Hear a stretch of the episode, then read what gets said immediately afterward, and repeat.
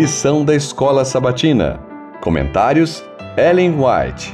Tema do trimestre: Hebreus. Mensagem para os últimos dias. Lição 11. Tema: Jesus, autor e consumador da fé.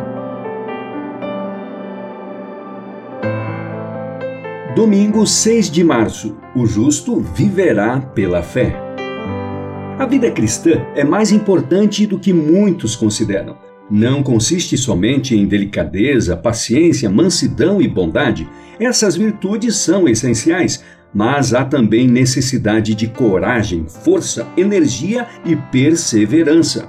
O caminho que Cristo traçou para nós é estreito e exige abnegação. Para entrar nesse caminho e passar pelas dificuldades e desânimos, requer-se homens fortes. Precisa-se de pessoas de fibra, pessoas que não fiquem paradas esperando ver seu caminho aplanado e removidos todos os obstáculos, pessoas que alentem com novo zelo os desfalecidos esforços dos trabalhadores desanimados e cujo coração esteja cheio de amor cristão e cujas mãos sejam fortes para a obra do Mestre. A Ciência do Bom Viver, página 497. Embora tenha sido duas vezes desapontado, escreveu William Miller: Ainda não estou abatido nem desanimado. Minha esperança na vida de Cristo é tão firme como sempre. Fiz apenas o que, depois de anos de solene consideração, compreendi ser meu dever sagrado fazer.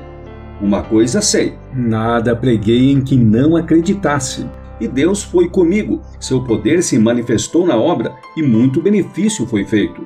Deus não abandonou o seu povo. Seu espírito ainda permaneceu com os que não negaram temerariamente a luz que tinham recebido, nem acusaram o movimento adventista. Na epístola aos Hebreus, há palavras de ânimo e advertência para os que aguardam e foram provados nessa crise. Portanto, não percam a confiança de vocês, porque ela tem grande recompensa. Vocês precisam perseverar para que, havendo feito a vontade de Deus, alcancem a promessa, porque ainda dentro de pouco tempo, aquele que vem virá e não irá demorar.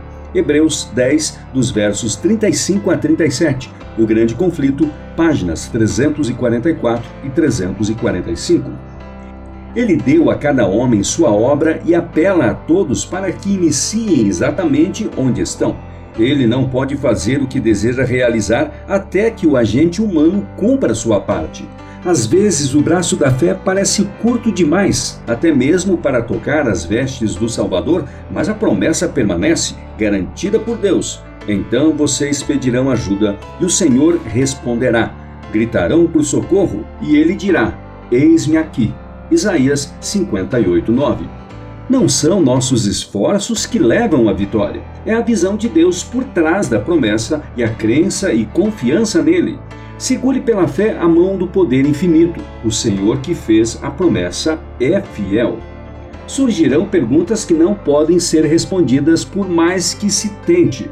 Não gaste tempo tentando resolvê-las. Assuma a obra que espera ser feita confiando em Deus como sua sabedoria.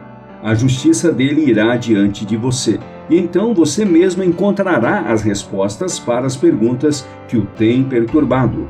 Olhando para o alto, 29 de abril, página 127.